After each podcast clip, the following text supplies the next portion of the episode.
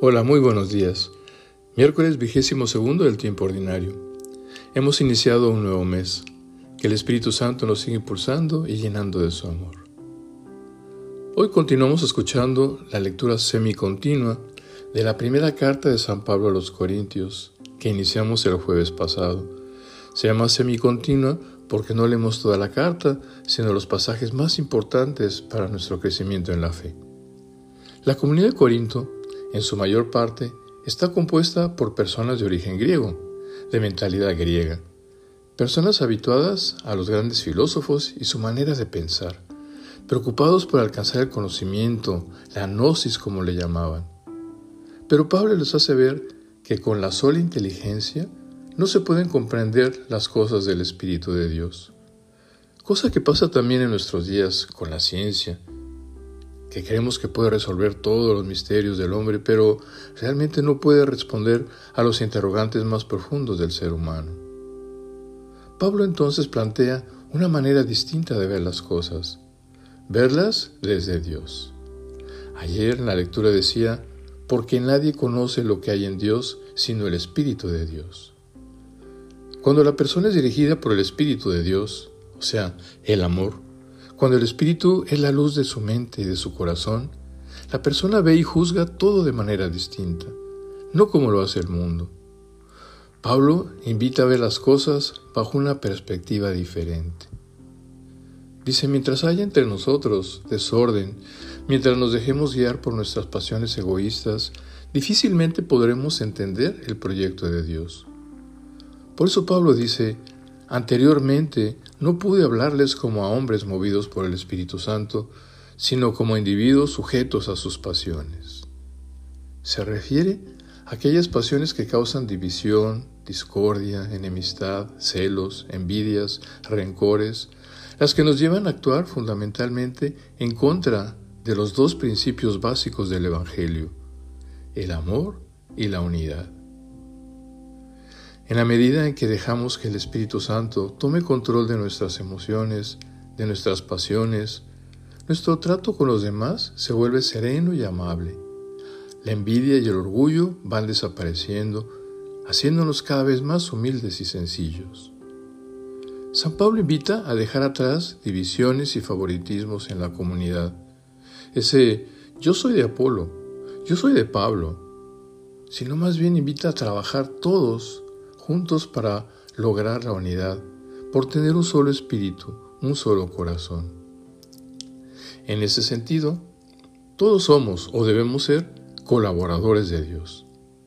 Es Él el que hace crecer, es Él el que edifica la casa, nos dice Pablo. Recuerdo un escrito del Padre Félix de Jesús Rouget, nuestro fundador, que se llama Por construir. Y dice así, hemos sido llamados, ustedes y yo, a construir un gran edificio. No solos, se trata de una colaboración. La idea del edificio por construir ha venido de nuestro Señor. El arquitecto es Él. Quien dará los materiales, Él. Quien indicará su empleo, Él. Él, Él, Él. Siempre Él. ¿Y nosotros? Nosotros somos los obreros que tienen los ojos fijos sobre su buen maestro para hacer su voluntad. Dice el Padre Félix, para construir sólidamente y con belleza, bastará hacer la voluntad del Maestro. Y eso es a lo que nos invita San Pablo, a colaborar en la edificación de la casa de Dios. El Evangelio de hoy dice que Jesús, después de curar al endemoniado, salió de la sinagoga, o sea que era un sábado, y llegó a casa de Simón. Al entrar, le pidieron que hiciera algo por la suegra que estaba con una fiebre muy alta. Qué bonito gesto, piden, interceden por ella. Pues bien, aunque ese día era sábado y no se podía curar, a Jesús no le importa. Hay una necesidad y la caridad para Jesús va por delante de cualquier precepto o norma. Para Él no hay un momento determinado para sanar, para atender a los que lo buscan. Todo su tiempo le pertenece a los demás para quienes Él ha sido enviado. Se ha hecho disponible para todos y por eso todos encontramos en Él alivio y consuelo. Lucas resalta un bonito detalle y nos lo propone como ejemplo. Dice, al quedar curada la suegra, se levanta y se pone a servir. Dios nos sana, nos levanta y nos invita también a servir. Todo don y toda gracia que hemos recibido de Dios es para servicio de la comunidad. Que seamos nosotros también agradecidos, sabiendo servir a los demás, especialmente a los de casa. Bien, es interesante cómo dice el texto que al meterse el sol, o sea, al terminar el sábado, todos los que tenían enfermos se los llevaron a Jesús para que los curara. Seguramente fue una tarde agitada y agotadora para Jesús. Y sin embargo dice el Evangelio que Jesús se levanta de mañana al día siguiente y va a un lugar apartado para orar, para estar con su Padre. Y aquí nos muestra qué importante era para Jesús tener ese espacio de relación con su Padre. De ahí es donde Él tomaba fuerza, donde Él podía discernir por dónde ir caminando. Y nosotros, sería la pregunta, ¿le damos lugar e importancia a la oración? A pesar de nuestras ocupaciones, a pesar de nuestros cansancios. Ojalá y si lo hagamos. Por último, dice que quisieron retenerlo. Para Jesús hubiera sido muy halagador quedarse en ese lugar donde ya empezaba a ser famoso. Pero no buscaba el éxito.